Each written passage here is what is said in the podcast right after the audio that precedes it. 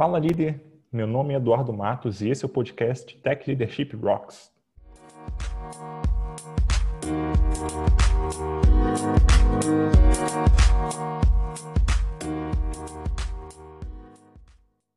Antes de começar, eu queria deixar dois recados aqui. O primeiro deles é que agora o Tech Leadership Rocks também tem uma newsletter. Nela, toda semana você recebe cinco links de palestras, blogs, podcasts, por aí vai, tudo para você se tornar um melhor gestor ou gestora de tecnologia, um pouquinho de cada vez. Você pode se inscrever em techleadership.rocks/newsletter. O segundo recado é que, caso você ainda não saiba, nós temos uma comunidade no Slack focada em liderança em tecnologia.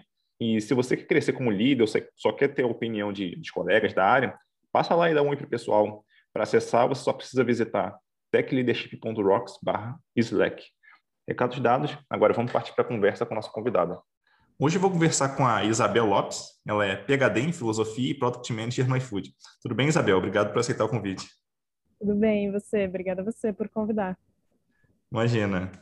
É, bom, a nossa conversa aqui hoje vai ser sobre saúde mental. A gente vai falar sobre diversos assuntos relacionados é, a esse tema, né? E nesse mundo que está girando cada vez mais rápido, especialmente com quem trabalha com tecnologia, então seja em gestão de produtos, seja é, é, com programação, seja com liderança em tecnologia, a gente acaba ficando imerso aí nessa correria, vamos dizer assim, né?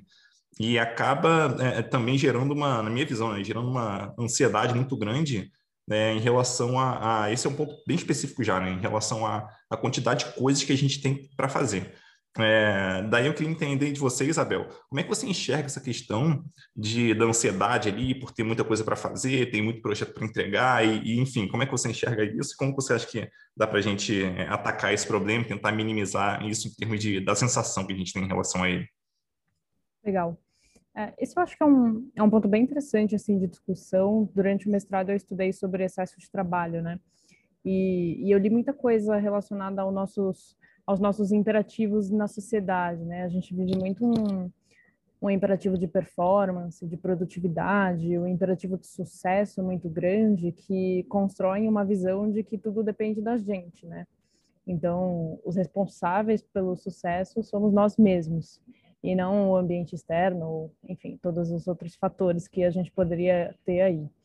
E, e isso gera uma pressão enorme no nosso dia, né? porque a gente vive num fluxo 24 por 7, né? A gente fica o tempo inteiro saindo de uma reunião e entrando em outra, entrando num projeto, saindo, começa uma atividade, não consegue terminar, daí fica até mais tarde, daí é, a gente sente uma, uma pressão por ficar além do horário, por trabalhar no final de semana, é, a gente quase não faz pausa no nosso dia, né?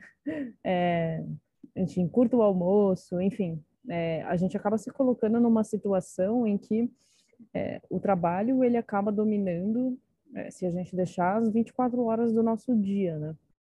E, e pelo menos dentro do trabalho de tecnologia, é, esse, esse fluxo de trabalho ele nunca vai diminuir, né? Dentro de tecnologia, onde as coisas acontecem muito rápido, a gente sempre vai, vai ser convidado a mudar alguma coisa, a refazer algum processo, a desenvolver alguma coisa nova. Então, esse volume de assuntos, ele nunca vai diminuir. E diante disso, a gente é muito fácil a gente surtar, né? Porque a gente tem que fazer a mediação de muita coisa, né? A gente tem que desenvolver muita coisa e, e eu acho que um, um aspecto do trabalho do PM que é muito interessante é essa gestão de, de expectativas entre muitas áreas, né? E, isso gera muita ansiedade, né? Um clima de muita ansiedade, né? Entre todas as áreas que querem saber para quando é, né? Quando sobe alguma coisa, né? E, e eu acho que o, o que eu mais acho interessante diante de um cenário que é, é tipicamente super caótico, super cheio de, de, de atividades, de tarefas, de pensamentos, é a gente conseguir manter a nossa sanidade mental ali, né? Que é um lugar que a gente tem dentro da gente, que é natural na gente, né? É, mas ele fica por trás de todos os nossos pensamentos. E se a gente se entrega a esse fluxo de pensamentos, a gente nunca encontra esse outro lugar, né?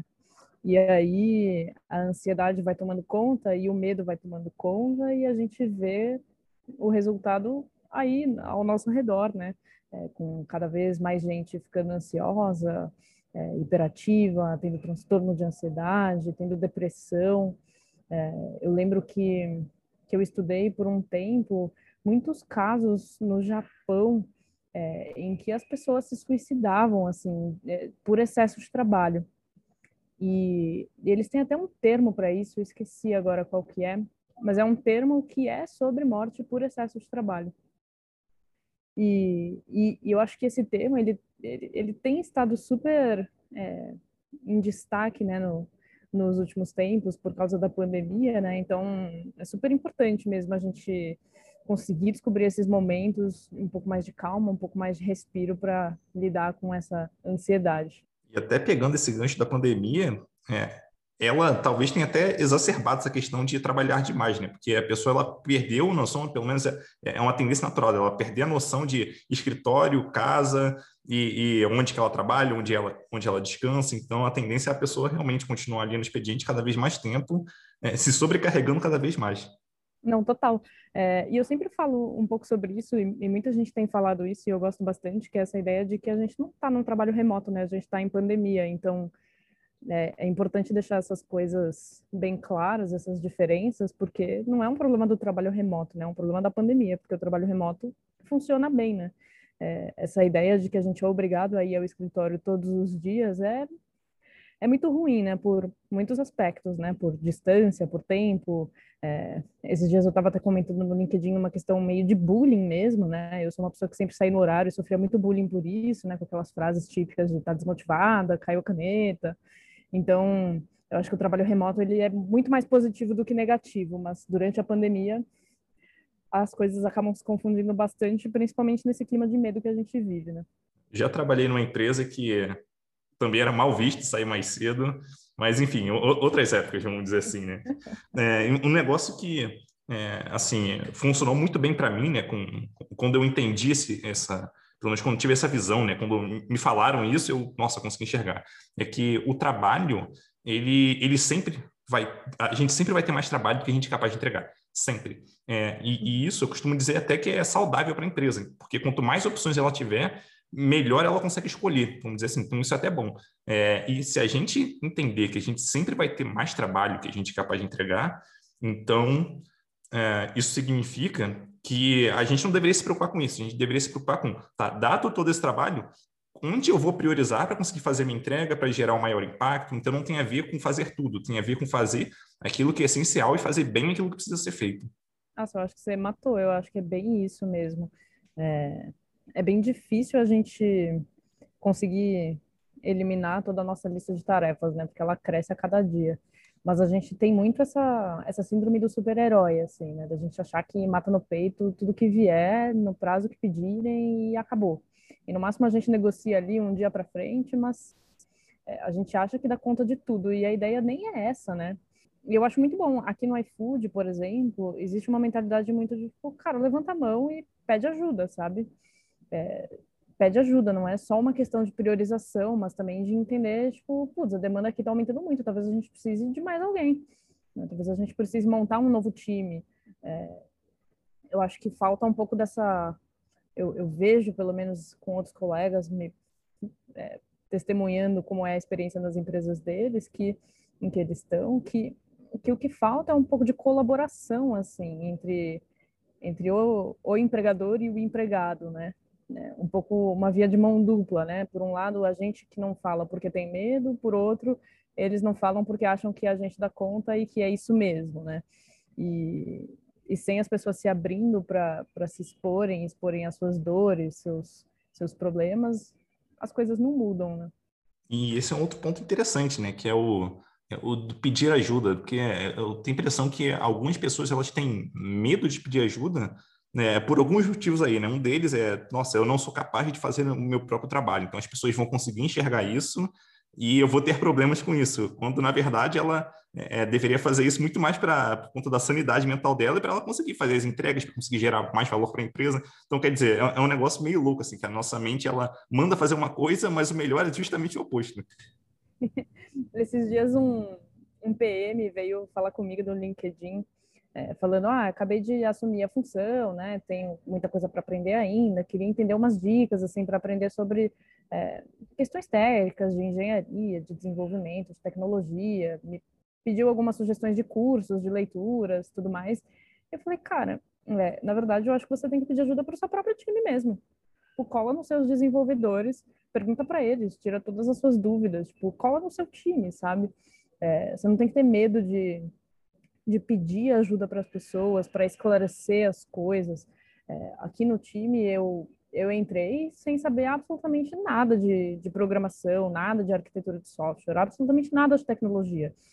E hoje a gente tem uma reunião por semana de meia hora de troca de conhecimentos em que os desenvolvedores me ensinam tudo que um PM tem que saber sobre programação e eu, em troca, ensino um pouco do, de tudo que um desenvolvedor precisa saber sobre negócios, sabe?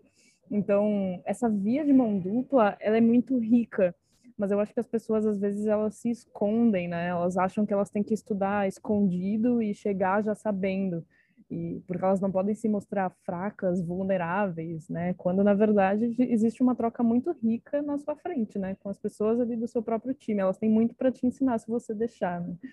Com certeza. E até aproveitando esse exemplo aí que você deu, é, o que, que você imagina que as empresas podem fazer para facilitar né, a criação ali de uma cultura onde as pessoas se, se sintam confortáveis em pedir ajuda e ajudar os colegas? Aqui no iFood, a gente tem feito várias iniciativas que eu acho muito legal, assim, muito legais. É, a gente é um time que, que se preocupa bastante com criar um ambiente seguro e de confiança para as pessoas poderem se abrir. Então, as nossas retrospectivas, por exemplo, quando eu cheguei no iFood, eu fiquei muito surpresa, porque as pessoas falam mesmo aquilo que está incomodando, falam mesmo aquilo que elas querem que seja diferente. Eu fiquei, nossa, gente, eu nunca trabalhei num time que as pessoas são transparentes dessa forma e são francas assim, né? É, eu nunca nem trabalhei num lugar em que fosse possível essa abertura, né? Normalmente existe um tabu muito grande sobre falar, olha, isso aqui está me incomodando, será que a gente pode encontrar uma solução? É, eu sempre trabalhei em lugares em que a gente tinha que abaixar a cabeça e falar, ah, isso aqui está me incomodando, mas eu não posso falar, né? Porque eu não estou numa situação em que eu possa barganhar, né? E, e é até visto como barganha, né? É engraçado, né? Então, aqui no time, além dessas, dessas cerimônias de, de retrospectivas, que fazem parte do nosso próprio cotidiano mesmo, né? É, a gente faz alguns outros health checks. Então, o iFood tem uma, uma iniciativa de pesquisa semanais de clima, de ambiente. É, dentro do nosso próprio time, a cada três meses a gente faz um, uma pesquisa anônima também, que todo mundo entra bem no detalhe, pode escrever cada um dos pontos é, sobre o time, sobre a cultura, sobre como está se sentindo, que poderia ser diferente, como está é, tá a carreira, a autonomia, em relação com outros times, felicidade, enfim. É, e isso já ajuda bastante. Recentemente a gente fez uma dinâmica de times saudáveis em que a gente se alinhou muito em características pessoais de cada um, de como cada um gosta de trabalhar. Então é muito, puta, eu gosto de trabalhar das das nove às seis, às vezes eu entro um pouco mais tarde porque eu faço yoga de manhã, é, às vezes eu quero um almoço de duas horas, então eu fico fora, às vezes eu gosto de tirar uns breaks de dez minutos para ler alguma coisa, fico olhando para nada, e outra pessoa fala, ah, eu não gosto muito de fazer reunião, e gente que fala, ah, eu adoro fazer reunião, enfim. É, essa dinâmica, ela parece muito simples, né, muito, muito inocente, né, muito, muito frágil, né, muito, enfim, muito leviana, mas ela é muito importante, porque a gente não faz isso no nosso dia a dia, né? A gente não troca essas informações que são muito básicas uns sobre os outros, né? É, a gente se vê como recursos disponíveis 24, 24 horas por dia, ou quando a gente está online, a gente acha que todo mundo tem que estar tá também, né? Então, acho que são, são dinâmicas em que, em que a gente consegue ver o outro como ser humano e não só como um recurso ali que vai fazer uma feature subir ao ar, sabe? É, e aí, por fim, a gente tem uma cultura de one-on-ones. A gente faz bastante one-on-one com, com, cada um do time, troca ali uns 30 minutinhos, 15 minutinhos para entender como você está, é, se tem alguma coisa que está pegando, se tem alguma coisa que pode ajudar, enfim, acho que esse, esses one-on-ones, eles abrem a porta para esse ambiente seguro, sabe?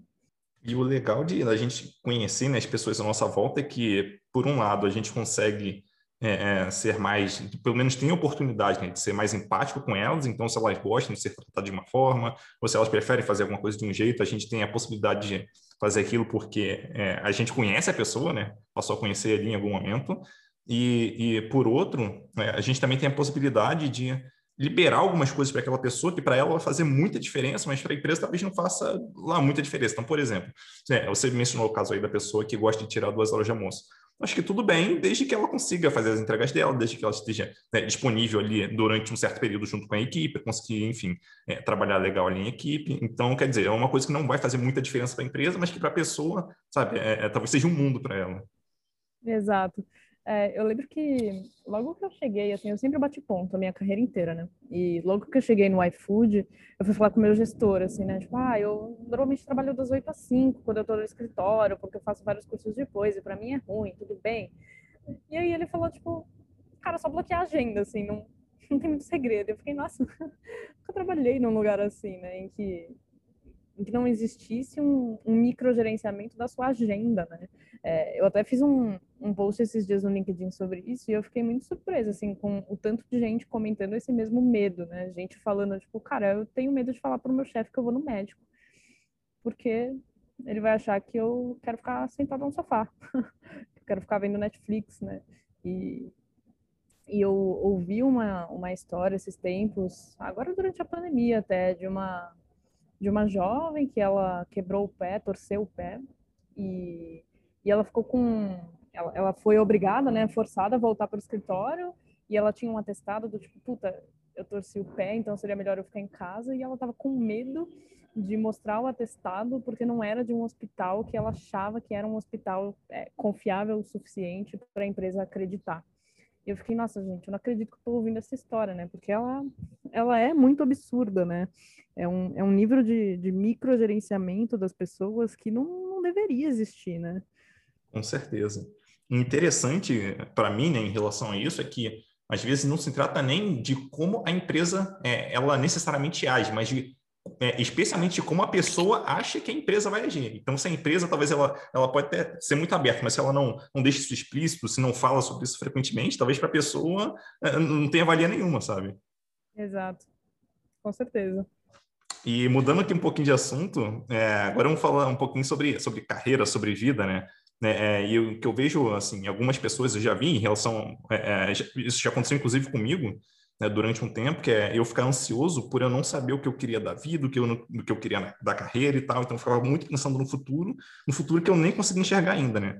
Daí eu queria entender de você como que a pessoa pode fazer se ela está numa situação dessa, onde ela pensa muito no futuro, ela não sabe o que ela quer e está assustada, enfim, como é que ela pode agir numa situação dessa? Boa. É, eu acho que tudo tem tem bastante a ver com o fato de que a nossa mente ela é muito focada no passado.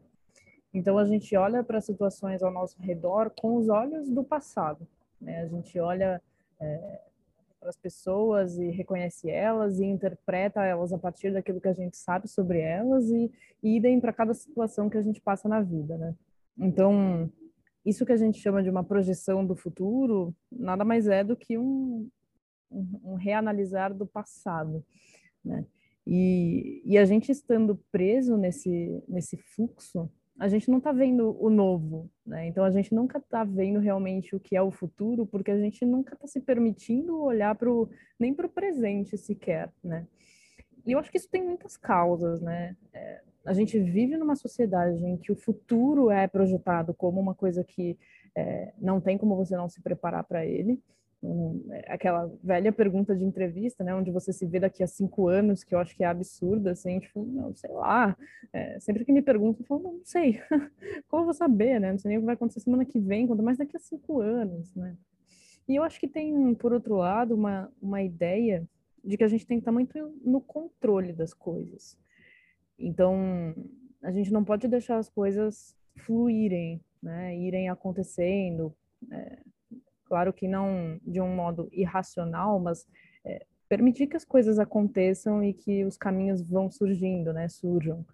A gente quer muito estar no controle, só que a gente não percebe que, primeiro, a gente nunca vai é, conseguir realmente ter controle de absolutamente nada, né? Porque a gente tenta, tenta, tenta e é, a gente fica tomando vários tapas na cara, né? Do tipo, não, não dá, desculpa, não dá. É, vamos tentar outra coisa.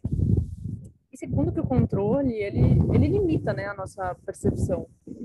Ele limita a nossa, a nossa capacidade de ver as coisas ao nosso redor, né? E a gente acaba vendo a partir de, um, de uma perspectiva muito pequena, né? Diante da infinidade de coisas que podem acontecer ou da infinidade de percepções que a gente pode ter sobre uma mesma situação, é, a gente acaba se limitando muito. E, e, até talvez por isso que o controle não funcione, né? Porque a gente não, não consegue ter uma visão completa, completa né, da, das coisas. E eu acho que o, o, movimento que, que eu tenho feito e que eu vejo outras pessoas fazendo e que eu tenho estudado muito sobre, que funciona muito bem, é tentar cortar essa, essa necessidade de controle, né? De, e, e de ir fazendo isso pouco a pouco. Né? Em cada situaçãozinha que a gente vê ali na nossa frente, é, eu vou abrir mão do controle aqui e ver o que acontece. E, e, as, e, muita gente acha que abrir mão do controle é agir dessa forma irracional, né? Meio tipo, ah, então qualquer coisa que aconteça tá bom.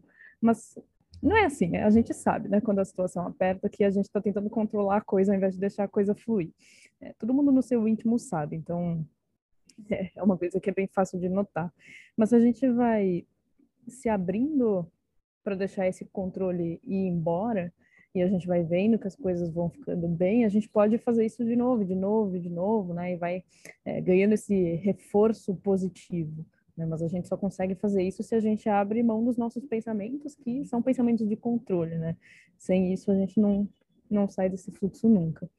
É, é, tem um negócio é, é, curioso, assim, que foi um insight que eu tive com o tempo, né? Com a, com a experiência, com a carreira, assim, experiência que eu tive né, com o tempo que é em relação a, a... Isso, isso eu não sei se acontece com todo mundo, mas pelo menos assim, eu tenho a impressão que é, em tecnologia isso acontece demais, especialmente com programadores, que é achar que a gente consegue criar um link determinístico entre causa e efeito. Então, o que significa que se eu fizer tal coisa, então eu vou atingir aquela outra coisa. Isso não acontece na, na prática, assim, né? pelo menos não, não existe um link tão direto. Então, isso pode acabar frustrando a pessoa logo de cara, né? Ela vai fazer um negócio, não vai alcançar o resultado de cara, putz, não vai acontecer. Então, quer dizer, né, é, a gente, eu acho que o que é importante a gente ter em mente é que a gente não tem controle do que do resultado que a gente vai atingir. É o que a gente tem controle do que a gente faz e dado o resultado, ah, ok, eu vou ajustando, vou melhorando, vou fazendo isso, aquilo, mas eu olho muito para mim, para dentro, do que eu estou fazendo e não necessariamente vou me basear ou me pautar pelo que está acontecendo fora, pelos feedbacks, enfim, é, eles são importantes, mas eu não vou fazer isso né, é, na expectativa de que aquilo que eu espere realmente vai acontecer. Né? Então, eu, eu, atuo muito de acordo com, com, com, os inputs que eu recebo e não é, é segundo aquilo que eu imagino que vai acontecer. Uhum. É, e eu acho que tem uma coisa interessante nisso, que é um, um pouco das nossas expectativas, assim, né? De quanto, de quanto a gente quer a gente quer muito ser protagonista da nossa própria história, né? Então a gente tem muita certeza daquilo que é melhor para gente, daquilo que tem que acontecer. Tipo, a gente acha que a gente quer, sei lá, ser diretor daquela empresa e que isso vai ser o melhor, e que a gente tem que morar fora e que isso vai ser o melhor, e que a gente tem que fazer tal coisa porque isso vai ser bom para a gente. É, a gente quer muito ter respostas é, e, e, construir caminhos muito sólidos para lugares que a gente não, não sabe aonde são, né? É, a gente não sabe onde vai chegar, né? É claro que é, a gente pode construir né, o caminho, como você está falando, e eu, acho, eu super concordo, né? É, a gente cria os inputs, mas não dá para esperar que o resultado seja aquele X, né? Porque é, porque no fundo, no fundo, a gente não sabe o que é melhor para gente, né? E, e, eu acho que a vida vai mostrando isso, né? Quando a gente tenta fazer muito uma coisa, daí não consegue, acaba indo para outro lugar. É, isso acontece muito em emprego, né? A gente quer muito emprego X, e aí a gente participa do processo e não passa, mas aí duas semanas depois a gente recebe um convite numa outra empresa Y e a gente aceita e, meu, decola nessa empresa. E a gente fala, nossa, né? É, tá ótimo aqui, né? E, e você olha para trás e fala, nossa, não sei nem porque eu pensei que daria certo na outra empresa, né? Sei lá. É... Então a gente tem muito essa, essa, essa ideia de que a gente sabe o que é melhor para a gente, sendo que é muito melhor a gente deixar as coisas acontecerem e focando naquilo, na única coisa que a gente consegue controlar, que é o, o, o foco, né, nas, nas coisas, essa calma que a gente tem dentro da gente. Eu acho que é, tendo isso e se mantendo nesse lugar quieto e, e calmo e alegre, é, não importa muito para onde você vai, né? Porque você sabe que tudo vai ficar bem. E pe pegando até um gancho que você deixou no, lá no, no, começo da tua resposta, né, na resposta anterior, é, é, sobre o descobrir, né? Eu, eu acho isso bem interessante, especialmente para quem está, é, é para quem não sabe exatamente o que quer e talvez esteja é, é, sentindo mal por conta disso. Nossa, eu preciso saber e tal. Justamente porque se a pessoa não sabe, não tem uma visão futura, e é super ok isso, sabe? Acho que não tem problema nenhum. é, que a pessoa descubra aos pouquinhos, que ela vá aos pouquinhos, se descobrindo, se conhecendo e, e testando algumas coisas diferentes. Talvez ela, ela não saiba exatamente para onde que ela ir, legal, mas você pode testar algumas coisas diferentes, experimentar, ver o que dá certo, ver o que não dá, ver, ver o que você gosta, o que você não gosta. Então, essa descoberta, ela faz parte também da, da, da evolução, né? Não se trata só de né, é, ter um resultado muito claro lá na frente. Obviamente que isso ajuda, dependendo do que a pessoa queira, mas se ela não tiver, tudo bem. E a vida, é, é, é, ela acontece também, né? Então a gente consegue trabalhar mesmo sem ter, sem ter um foco claro lá no futuro. É, eu, eu sempre falo muito que, que é um, é muito estranha essa ideia de que, de que a gente precisa escolher uma carreira para o resto da vida com seus 17, 18 anos, né? Que a gente sai do colégio aprendendo geometria e mais ou menos, e de repente tem que escolher uma dentre um milhão de profissões possíveis. É, e a gente precisa acertar nessa profissão, né? E é, eu acho até engraçado que eu lembro que na minha época do colégio eu via meus colegas falando, tipo, ah, meu sonho é fazer medicina. Tipo, cara, como seu sonho é fazer medicina? Você tem 17 anos, tipo, você não sabe nem, nada de nenhuma das outras profissões. Tipo, seu sonho não é fazer medicina. Sei lá, seu, seu, seu pai é médico, sua família é médica. E, e, então você pretende seguir esse mesmo caminho, mas é um pouco forçar a barra dizer que é o seu sonho, né? Sendo que você não conhece o mundo ao seu redor. E eu acho que esse tipo de comportamento acaba reforçando essa ideia, sabe? De que existe uma escolha perfeita e uma escolha certa, e sou eu que estou errado porque não achei a minha. Quando, na verdade, é isso aí mesmo que você está falando. Tipo, a gente vai testando as coisas, né? É, eu, por exemplo, escolhi fazer uma graduação em publicidade porque eu achava que eu gostava e, puta, de fato eu gostei. Eu, eu sinto que eu escolhi certo, assim. Eu estou na profissão que eu gosto, eu adoro o que eu faço. Mas é, eu, muitas vezes, pensei em fazer psicologia, por exemplo, no meio do caminho. E e pensei, ah, será que eu faço uma segunda graduação? Enfim, não sei. É, e acabei indo para o mestrado e para o doutorado porque eu tenho interesse em outras áreas, mas eu não acho que eu preciso seguir carreira em todas as áreas que eu gosto, né? Que é uma, um pouco da ideia que muita gente tem, né? De tipo, ah, é, é, eu vejo muita gente, por exemplo, com, vindo falar comigo, querendo migrar para a área de, de produto, né? E gente em dúvida e, e, e com muita agonia, assim, sobre isso. E é tipo, cara, testa, né? É, tenta, vê se você gosta, é, vê se é isso mesmo, conversa com um monte de gente, é, tenta encontrar alguma oportunidade na área que faça sentido, vê se você acha interessante, e se você não achar, meu, tenta outra coisa, sabe? É, os caminhos, eles não precisam ser tão cravados em pedra, assim, como a gente, como a gente é ensinado, né? As coisas são muito mais fluidas, assim, né? às vezes a gente se compara com outras pessoas e, e, normalmente quando a gente faz isso, isso acaba sendo muito ruim para a gente. É, mas tem uma situação que eu já, eu já usei algumas vezes, né, com algumas pessoas assim que, que me contaram no, no trabalho, isso na época pré-pandemia, né, me contaram um trabalho, putz, eu não sei o que eu quero e tal. Eu pedia para a pessoa olhar em volta dela, olhar para todo mundo, tipo, quantas pessoas tem aqui no DAR? Tem, sei lá, 80, 100, 200 pessoas. Beleza, então pelo menos aí umas 70, 80% não faz ideia do que é para vida. Então, quer dizer, não se trata só, sabe, não é um problema seu. Isso é um, é, aliás, não, é, não é, não é, nem que seja um problema, mas ainda que a pessoa entenda que é um problema, isso não é só seu. Então, muita gente passa por isso também. Então, isso é natural, né? Acho que a pessoa, quando ela consegue visualizar isso, fica mais fácil para entender que, ah, tudo bem, tipo, isso não, não é só comigo, então eu, eu vou parar, vou pensar melhor o que, que, o que, que faz mais sentido e tal, eu não vou ficar mais tão estressado ou tão é, ansioso por conta disso. É, eu acho que tem uma coisa interessante nisso, que é o quanto a gente guarda muitas coisas para si, assim, né? A gente é muito, bom, a gente é levado a ser bem individualista, né? Então, a gente tenta sempre resolver os nossos problemas olhando para nós mesmos, né? E, e, a gente acha muito difícil compartilhar as coisas com as pessoas, né? Isso tem a ver com o que a gente estava falando sobre os times se abrirem, né? E serem transparentes e darem bons feedbacks e falarem o que estão sentindo. É, esse é um comportamento difícil da gente criar numa, num time, porque isso é difícil para nós mesmos, né? É, é só olhar para avaliações de desempenho e o quanto muitas vezes os feedbacks que os gestores dão é, ah, seu trabalho é ótimo, adoro. Tipo, cara, que feedback bunda, né? Porque você não tá falando que eu tenho para desenvolver, você só tá com medo de falar que eu sou ruim em alguma coisa ou que eu tenho alguma coisa para melhorar, sabe? E, e, na nossa vida pessoal a gente faz muito isso também, né? A gente sente um medo, uma angústia e muitas vezes a gente se fecha, né? A gente não compartilha com as pessoas que estão ao nosso redor, né? Os nossos amigos, esposo, marido, enfim. É, a gente não compartilha e acha que dá conta sozinho, né? E, e dessa forma não só é mais difícil de resolver, mas a gente também não permite que outras pessoas conheçam a saída para um problema que elas têm também, né? Então, se eu, eu, eu comecei a, a, compartilhar coisas no LinkedIn pensando nisso até, como várias reflexões que eu tenho me ajudaram muito a sair de várias situações ou de várias sensações ruins, e eu fiquei pensando, cara, eu não posso guardar isso só para mim. Tipo, com certeza essa reflexão que eu tive pode ajudar alguém também, então eu vou compartilhar, porque eu não sei o que vai acontecer. E de fato, vem muita gente falar, tipo, cara, legal isso aí que você falou, tipo, me ajudou a pensar numa coisa e eu mudei meu jeito de pensar, fiquei mais tranquilo, fiquei mais feliz. E é isso, né? É, se a gente não compartilha, ou a gente não resolve, ou a gente não ajuda os outros, né? E, e tem um negócio interessante, assim, em relação ao sentimento, que é, é o natural da gente pensar é, ah, eu vou guardar isso para mim e daqui a pouco esse sentimento dissipa.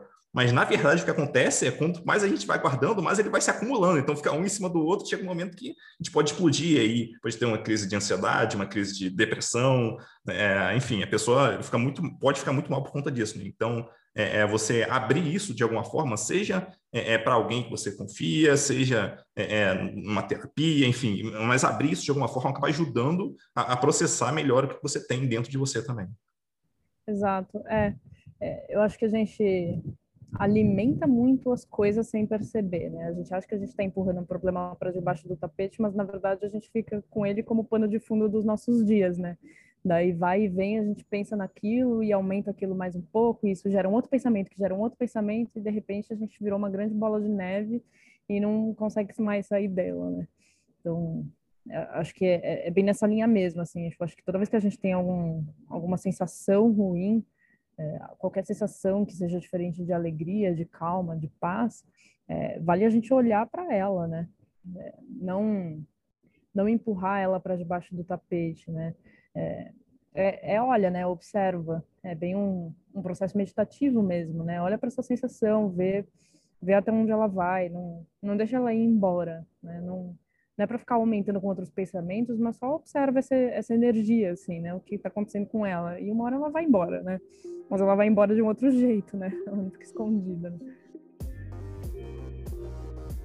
A conversa tá bem legal, né? Mas eu tô aqui interrompendo por um motivo bem massa. O Tech Leadership Rocks agora tem uma seção onde eu listo livros que eu já li e recomendo para quem tá numa posição de liderança ou para quem quer se tornar líder. São livros dos mais variados assuntos: liderança, gestão, processos, estratégia, comunicação, por aí vai.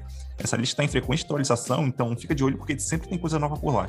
Para conhecer, você pode acessar techleadership.rocks/livros. Ah, e um deles foi eu que escrevi, um livro chamado de DevTech Lead. Então, se seus liderados querem crescer para uma posição de liderança, esse livro pode te ajudar bastante a dar um bom direcionamento para eles. E de quebra, você ainda ajuda a manter esse podcast no ar. Recado dado, agora a gente pode voltar para a conversa.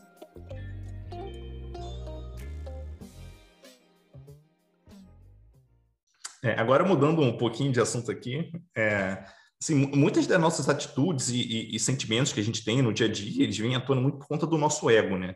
E aí eu queria entender de você, né, qual a sua visão sobre esse assunto, né, sobre, sobre ego, e como que você acha que a pessoa consegue evitar que o ego seja um problema para ela? Eu acho que, na verdade, você falou de uma mudança de assunto, e, na verdade, é, a gente continua mesmo dentro do, de um mesmo tópico, né, porque quando a gente fala de ego, a gente fala muito da nossa personalidade, né, que é tudo aquilo que a gente aprendeu a ser, desde pequeno, né, desde antes de nascer a gente já tem um nome, já tem um, um gênero, é, já tem os sonhos dos nossos pais, né? Tipo, ah, essa criança que está na barriga da mãe vai ser a futura médica da família, e vai se casar, e vai ter um filho, enfim. É, os pais projetam muitas coisas nos filhos, de modo que os filhos já nascem com personalidades, né?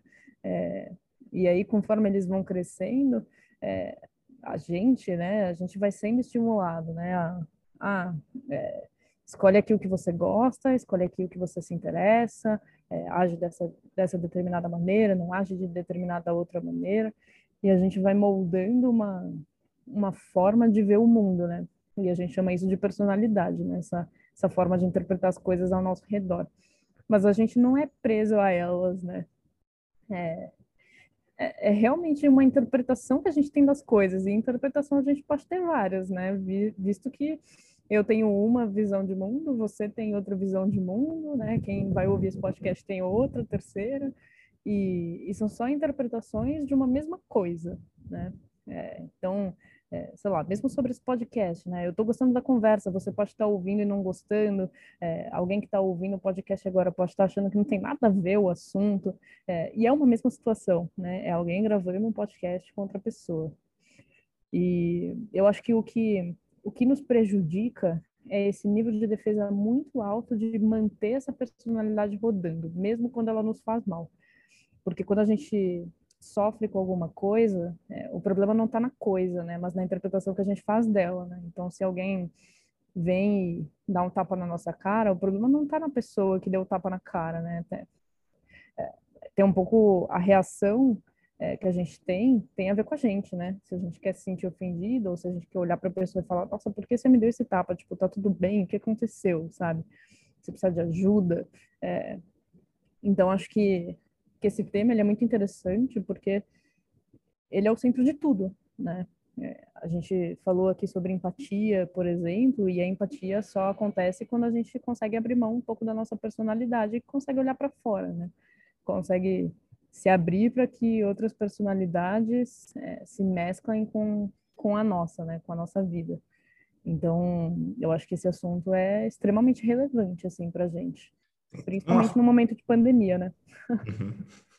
Boa, boa. Tem, tem uma frase que eu ouvi é, recentemente que ela fala que é, a vida, é, é na vida, né? 10% é, se trata do que acontece com a gente, 90% se trata do que de como a gente reage às coisas que acontecem com a gente, né? Então tem, tem muito dessa questão de é, pelo menos o, quando a gente fala de, de, de estoicismo, né? Eles têm muita, muita noção de é, de julgamento. Né? Então, é, é, muita forma como a gente está julgando aquilo que está acontecendo com a gente. Então, né, é curioso que, no caso deles, até a dor é um julgamento. Então, a gente está julgando ali é, é, algo que aconteceu fisicamente com a gente.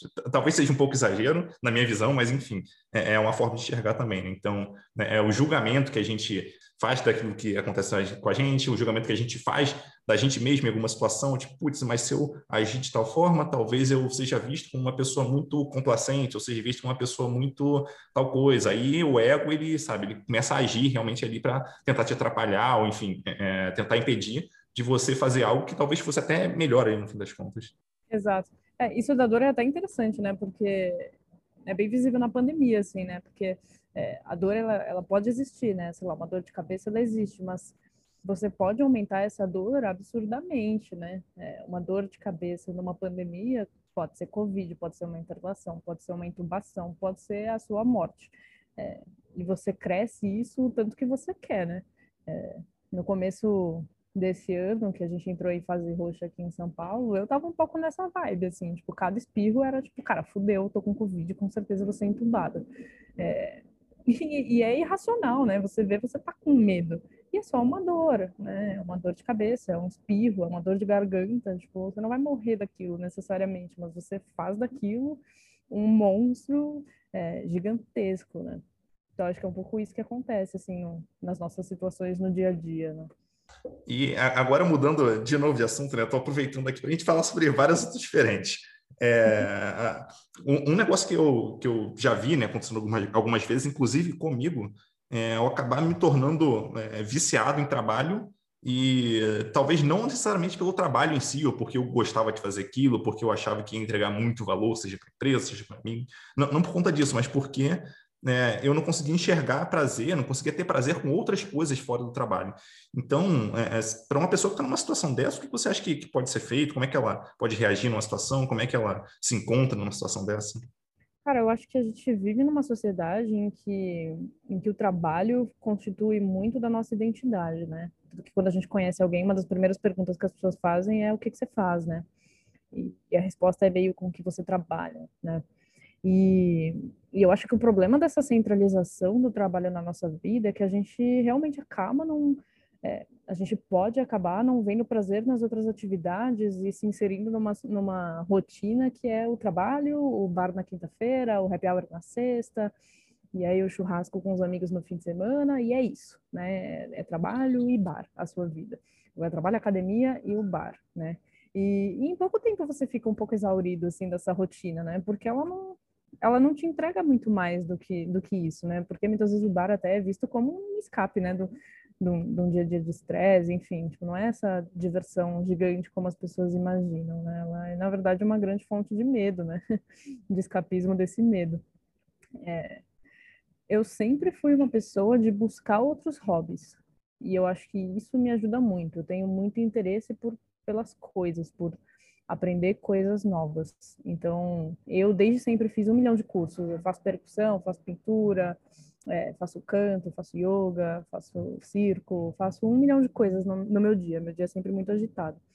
E, e, isso acaba fazendo com que o trabalho seja só mais uma dessas coisas, né? E não a atividade principal, né? Por mais que as pessoas falem, argumentem numa linha de tipo, ah, mas a gente dedica a maior parte do nosso dia ao trabalho, é, cara, quantidade não é qualidade, né? Não é porque a gente trabalha oito horas por dia, e isso é uma grande parte do nosso dia, que isso define quem a gente é, né? eu passo uma hora, duas horas é, estudando sobre autoconhecimento e isso para mim é muito mais valioso do que o trabalho. E é duas horas do meu dia e não oito. Mas, mas eu acho que quanto mais a gente explorar outras atividades, mais a gente vai dissolvendo essa importância assim do trabalho e vai descobrindo outras coisas que geram valor para a gente, sabe? Eu acho que isso é é muito importante assim a gente quebrar essa essa rotina do do só trabalhar ou só trabalhar ir para o bar ou só trabalhar ir para academia. A gente precisa descobrir mais riquezas assim.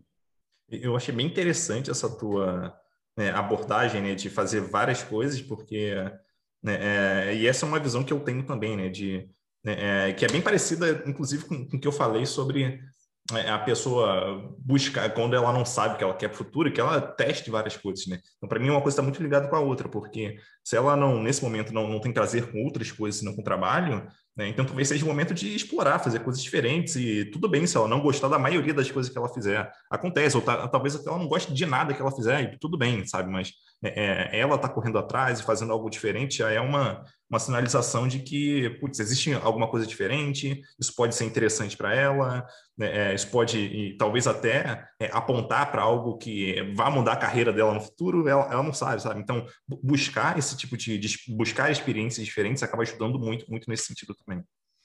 Exato. É, eu acho que existem muitas riquezas na vida, assim, e se a gente não, não se permite ir atrás delas e descobrir elas, elas não vêm até nós, né? E eu lembro que na minha banca do mestrado, uma, uma das professoras perguntou qual é o problema de eu trabalhar para caramba, se de basicamente só trabalhar durante os meus dias, se eu amo o que eu faço.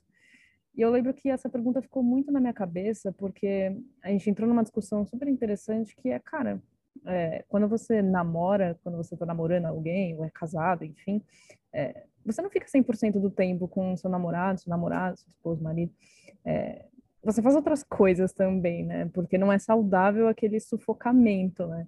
Só que a gente consegue ver muito mais fácil isso num relacionamento, né? Que a gente fala que é um relacionamento sufocante, né? Ai, tá me sufocando essa pessoa. Mas a gente não vê isso no trabalho, né? E, e o trabalho sufoca da mesma maneira.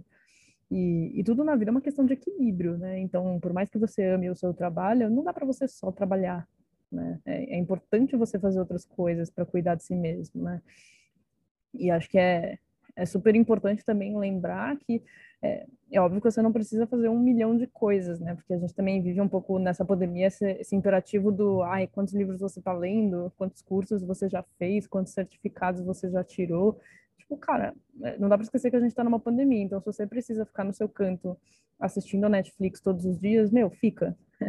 a gente não está numa situação é, normal, né? Mas quando a gente estiver, ou se as pessoas estiverem se sentindo bem, é, eu acho que é super importante mesmo. Tipo, vai, vai atrás de outras coisas para fazer, vai atrás de um hobby, vai meditar, vai passear, vai passear com o cachorro, sabe? É, sai dessa bolha. Eu, eu, acho que assim, isso que você falou agora no final, nesse encaixa muito com autoconhecimento, a pessoa entender pelo que ela está passando ali, talvez se ela está lendo muitos livros, por que ela está lendo tanto livro, sabe? O que ela está passando na cabeça dela exatamente? Por que ela está fazendo isso? Ou por que ela está assistindo tanto Netflix? Ou por que ela está fazendo tanto tal coisa? Por que, por que ela está fazendo mil coisas diferentes? Ou por que ela não está fazendo nada? É, é, quer dizer, é muita pessoa entender a situação que ela está para ver se aquilo realmente faz sentido para ela.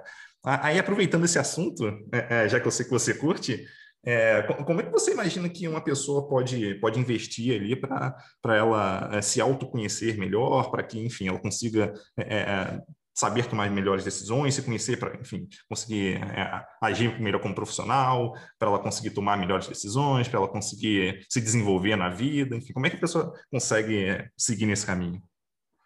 Eu acho que o caminho mais simples e direto é o caminho da observação, né? É, que é um caminho que a gente está zero acostumado. Acabei de postar isso no LinkedIn, aliás, sobre, sobre como eu achava que, que meditação tem a ver muito com sentar de olho fechado, de pernas cruzadas e ficar focando na respiração. E, e, estudando, né, e lendo um pouco, eu fui vendo que meditação não é nada quadrado, assim, né, dessa forma. É, a meditação é um processo de observação das coisas, né, seja lá o que você estiver fazendo, né. Eu estou lendo um livro chama Openness Mind, de um filósofo tibetano. E, e nesse livro, um estudante ele pergunta, ele, ele comenta, né? Tipo, cara, eu tenho vários filhos pequenos, eu não tenho tempo livre para meditar. E, e esse filósofo fala, puta, mas é, você pode olhar para os seus filhos como sendo a meditação, né? É, então a meditação ela é uma coisa muito viva, né? Ela não é parada ali, né, com, de olhos fechados. Ela tem muito a ver com, com uma com uma presença consciente onde a gente esteja, né? Onde quer que a gente esteja. E, e eu acho que se a gente se embrenhar um pouco mais nessa busca, nessa observação das coisas ao nosso redor e de ver uma curiosidade mesmo, sabe? De se questionar, de, de pensar, será que, será que isso que eu estou pensando faz sentido? Será que tem outra interpretação possível para as coisas ao meu redor? É, até onde isso pode ir? Até onde eu posso fazer isso? Enfim, se a gente for se testando um pouco mais, que é uma coisa que é de graça e que só depende de você mesmo, é, você pode ir muito longe e responder muitas das questões que você tenha na vida. É, esse é o caminho mais simples e direto. Agora, se você é uma pessoa que, que gosta de um curso, que gosta de ler alguma coisa, tem um milhão de caminhos, né? Você pode estudar uma filosofia oriental, estudar é, as, as, filosofias orientais normalmente são muito orientadas, orientadas é, são muito ligadas com esse tipo de assunto. É, tem vários cursos. Eu faço um curso tem dois anos e meio num lugar chamado Coexiste aqui em São Paulo, que é super voltado para autoconhecimento também, que tem me ajudado muito. É, você pode fazer uma meditação, você pode fazer uma yoga. Né? Cara, caminhos não faltam assim. Existe muito recurso para você se conhecer e buscar esse lugar mais calmo. É só realmente uma decisão de eu quero. E começa com algo tão simples quanto uma. Ou pode começar né, com algo tão simples quanto uma observação, é, ou talvez, se essa pessoa preferir, né, é, é, baixar algum aplicativo de meditação ali, meditar por cinco minutinhos, ver como é que funcionou, fazer no dia seguinte, ver como é que vai funcionando ao longo do tempo, como, como que ela consegue ou não é, é controlar o foco dela em alguma coisa, enfim. É, é, é, algo tão simples para começar, mas é um tem, tem é, é, pode ir muito profundo assim, né? Você falou que está fazendo treinamento, então depende do quão profundo a pessoa vai querer ir também. É, total. É que a gente também coloca muito mais valor. A gente estava falando sobre personalidade, né? A gente coloca muito mais valor né, nesses nossos pensamentos, né? Do, da nossa personalidade, do que em se abrir para algo novo, né? É, quando a gente fala de, de buscar uma mente calma, é, é um processo que que parece fácil e é bem atraente, mas que quando a gente começa a trilhar esse caminho, a gente percebe que o buraco é muito mais embaixo, porque se entregar para calma é se entregar para um desconhecido, né? Uma coisa que a gente não conhece, a gente não sabe o que é ficar calmo 24 horas por dia. A gente fica calmo cinco minutos e e é isso, logo depois tem algum outro pensamento na mente. Mas o que é ficar calmo 24 horas? Tipo, o que, que vai acontecer com a gente? Tipo, o que, que acontece com a sua personalidade? Tipo, para onde você vai? O que você vai começar a fazer? Com quem você vai começar a se relacionar? Você não sabe. E, e isso dá muito medo, né? Então, tem, tem bastante a ver com quão profunda, quão longe você quer ir nessa busca, mas tem muito a ver com uma decisão muito concreta, assim, de, tipo, eu realmente quero ver aonde isso vai dar não tem a ver muito com cultivar um espírito aventureiro, assim, né? De, de curiosidade mesmo. Boa, com certeza. E aqui agora botando um foco um pouquinho na, na posição, em quem está na posição de liderança, né? É, o que, que você acha que quem está na posição de liderança, um líder, uma líder, consegue fazer para ajudar os liderados né, em relação a, a terem uma saúde mental mais, mais, plena, enfim, a se sentirem melhor? O que, que líderes podem fazer em relação a isso? Boa. É, eu acho que mais cedo a gente estava falando sobre algumas iniciativas do iFood que, que a gente faz aqui dentro do time que funcionam muito bem, que tem a ver com relacionamento, né? Com, com, que tem a ver com com saúde mental, que é uma abertura que a gente dá para ouvir o outro, né? ouvir o que o outro está sentindo, o que ele tem de problema e tudo mais. É, eu acho que um, um ponto que eu sempre falo que, que todo PM, todo líder tem que ter é um, é um interesse muito grande pelas pessoas. E eu acho que normalmente isso se perde no nosso dia a dia, né? Em que a gente vê ali, sei lá, o nosso desenvolvedor como um recurso que, cara, vai colocar a nossa feature em pé. Tipo, não, não quero saber se você tá bem, se você tá mal. Eu quero saber quando vai subir a feature, porque eu preciso falar para o time de negócios que vai subir tal dia, porque querem subir um teste, tal, tal. E, e é muito fácil a gente se perder nessa rotina, né? Da gente ah, a gente até pergunta, e aí, como é que você tá? Tá tudo bem? E você nem ouve direito a resposta, ou as pessoas sempre falam, ah, tá tudo bem. Ninguém vai falar de verdade o que tá acontecendo, né? A resposta é sempre igual, né? Tá tudo bem. e você também. então, é, eu acho que existe uma, uma habilidade no líder que é, que é muito importante de ser cultivada, que é essa, esse olhar para fora, né? Esse, esse interesse genuíno por construir um relacionamento com as outras pessoas, né? E isso não vem fácil, né? Porque as pessoas têm medo disso, né? De se abrirem tanto para um, uma relação, né? É, mas, mas eu acho que esse é muito o caminho, assim, tipo, o, o realmente se interessar por alguém, o realmente é, se abrir para um relacionamento mesmo, né? Porque, cara, a gente falou bastante isso, né? A gente passa oito horas do nosso dia no trabalho essas pessoas estão com a gente o tempo inteiro. Não é possível que a gente só veja essas pessoas como utilitárias, né? Elas são seres humanos, a gente tem que se conectar com essas pessoas, né? É, você não precisa virar melhor amiga dessas pessoas, não precisa convidar elas para o casamento da sua sobrinha, sei lá, mas assim, é, um mínimo de empatia e de relacionamento genuíno mesmo a gente tem que ter, né? Eu achei muito legal essa resposta que você deu, assim, é, é, de não enxergar a pessoa como um recurso, pelo menos só como um recurso, vamos dizer assim. Obviamente que ela ajuda a empresa, ela, ela soma o todo, mas ela é muito mais do que isso, né? Então, a gente tratar o ser humano como ser humano. E, e seres humanos, na minha visão, né, têm a necessidade de viver em, em é, viver em sociedade. E já que o ser humano tem essa necessidade, então, uma coisa que, na minha cabeça, líderes já podem fazer é criar situações onde, pelo menos, né, a equipe ali, ela consegue viver em sociedade, consegue fazer alguma coisa que seja diferente do trabalho, então, é, talvez jogar alguma coisa, ou, enfim, tá, tá sempre, sabe, é, é, tendo aquele relacionamento fora do, do, do, que seria só o trabalho. Então, criar esse ambiente, para mim, já, já é algo que uma pessoa na liderança ela pode fazer, né? Já ajuda porque não se tratam só de recursos, são pessoas, e pessoas têm essa necessidade. Então, suprir essa necessidade, para mim, é, é, super importante. Com certeza.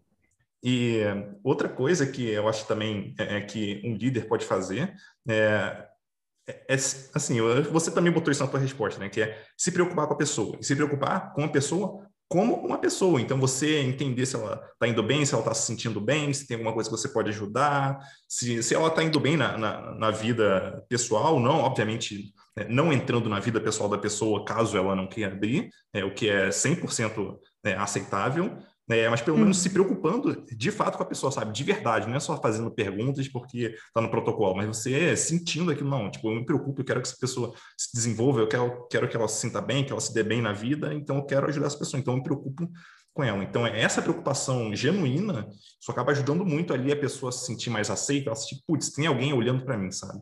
Então, é, uhum. eu já tive, assim, casos de liderados meus onde tiveram, inclusive, reações emocionais por conta disso que a pessoa, nossa, tipo, tem alguém que se preocupa comigo, sabe? Eu não sou só mais uma pessoa aqui. Então, isso ajuda muito ali o ser humano, né? Para, enfim, a passar do dia ali, não, não só fazer o trabalho dele, mas né, a sentir bem e, obviamente, entregar um trabalho melhor por conta disso também. Uhum. É, eu acho que tem um ponto também que é muito importante, que é o efeito que isso gera em você mesmo, né? É, que é o quanto você aprende, né? Você contando as suas histórias, tipo, a sua história com seus liderados, é, fica muito evidente, né? Tipo, você transformou essas pessoas, mas você foi muito transformado também, né? E você cresce muito quando você olha mais para as pessoas e menos só para você mesmo, né? Que é um, é um é, parece muito uma contradição, né? Nos nossos dias, tipo, ah, mas se eu parar de olhar para mim, eu não cresço. Tipo, não, mentira, né? Se você olha para o outro, você aprende, você ensina e você aprende muito, né? É, acho que também depende muito de como a pessoa coloca é, o, o, próprio sucesso dela. Né? Então, na minha visão, é, é isso é, é, muito pessoal. Assim. Na minha visão, o meu sucesso é o sucesso da minha equipe. Então, enquanto a equipe estiver indo bem, as pessoas estiverem indo bem, se sentindo bem, entregando um bom trabalho, é justamente isso que eu estou buscando, sabe? Então, quer dizer, se eu uhum. olho isso e, as pessoas é, elas estão bem, então para mim é um sucesso. Talvez na visão de outra pessoa, é, é, de outro líder, tipo, não, o sucesso dela é ela crescer na carreira, é, talvez, enfim, ela consiga entregar todos os projetos, independente de como as pessoas se sentem. Enfim, cada um é cada um, né? Eu não, vou fazer juízo de valor aqui, mas é, é, faz parte da, do, do, meu estilo de liderança justamente buscar isso, né? Que as pessoas estejam bem é, e que naturalmente os resultados eles é, acabam saindo muito mais fácil por conta disso também. Ah, com certeza. Eu, eu partilho bem da sua opinião. Assim, acho para mim um um time bem sucedido é um time em paz. Porque eu já trabalhei em muitos lugares em que o time era muito bem sucedido em termos de performance, mas era um time caótico, era um time infeliz, era um time desmotivado, que entregava muito, mas, cara, com, com qual saúde você quer entregar muita coisa para uma empresa, né? É. Qual é o limite, assim, né, de uma performance? Porque, tá bom, eu tô batendo todas as metas, mas tá todo mundo de saco cheio, todo mundo triste, desmotivado. não, não tem graça, né? Boa. É, para finalizar aqui, eu queria te pedir para passar uma mensagem final aí sobre saúde mental para o pessoal que está ouvindo a gente. Cara, eu acho que a gente vive num, vivendo nesse momento de pandemia, a gente está é, tá começando a olhar para coisas e, e, sendo obrigado a olhar para coisas que, que no nosso dia a dia a gente nunca né, precisou parar para olhar, né? Que são os nossos pensamentos, né? A gente precisou ficar muito de frente com eles, porque a pandemia forçou esse isolamento e por mais que a gente more aí, sei lá, com, com esposo, com filhos, com marido, é, gente que mora com a família e tem muita gente numa casa pequena, enfim, é, por mais que a gente ainda esteja vendo algumas poucas pessoas, é, a gente está mais do que nunca muito de frente com, com a nossa própria mente. E, e isso pode ser meio desesperador para muita gente, né? Pode gerar muita ansiedade, muito medo para muita gente. Mas eu acho que esse também é um, é um momento em que a gente tem uma oportunidade, né? É uma oportunidade muito grande e muito valiosa de aproveitar que a gente está sozinho, que antes da pandemia era uma coisa rara, e é, renovar esses pensamentos, né? Observar esses pensamentos, refletir sobre eles e buscar uma outra forma mais leve de viver. Eu acho que é, eu vejo muita gente falando, ah, não dá para tirar nada de bom dessa pandemia. Cara, eu acho que dá para tirar uma coisa boa de absolutamente qualquer situação. E, e, é claro que existe muita empatia com o momento, existe muita responsabilidade com o momento da pandemia, mas não dá para dizer que não dá para tirar algo de bom, porque qualquer minuto a mais de paz que a gente tenha, vindo de uma reflexão, vindo de um momento em que a gente foi obrigado a ficar sozinho, cara, isso já isso já é muito importante. Então, acho que se eu posso deixar uma mensagem é, na verdade, um convite, assim, aproveite esse momento para olhar para si e para buscar uma maneira mais leve de viver, porque ela existe. É só a gente querer, né? Então, nossa, muito bom, muito obrigado, adorei conversar contigo, Isabel. É, foi uma conversa muito boa. É, um abraço e até mais. Boa, obrigada, querido. E para você que está ouvindo a gente, é, eu vou deixar todos os links aqui da, da Isabel, enfim, é, ela posta bastante, com bastante frequência no LinkedIn, então acompanha lá, é, segue a, a Isabel, com certeza você vai curtir também.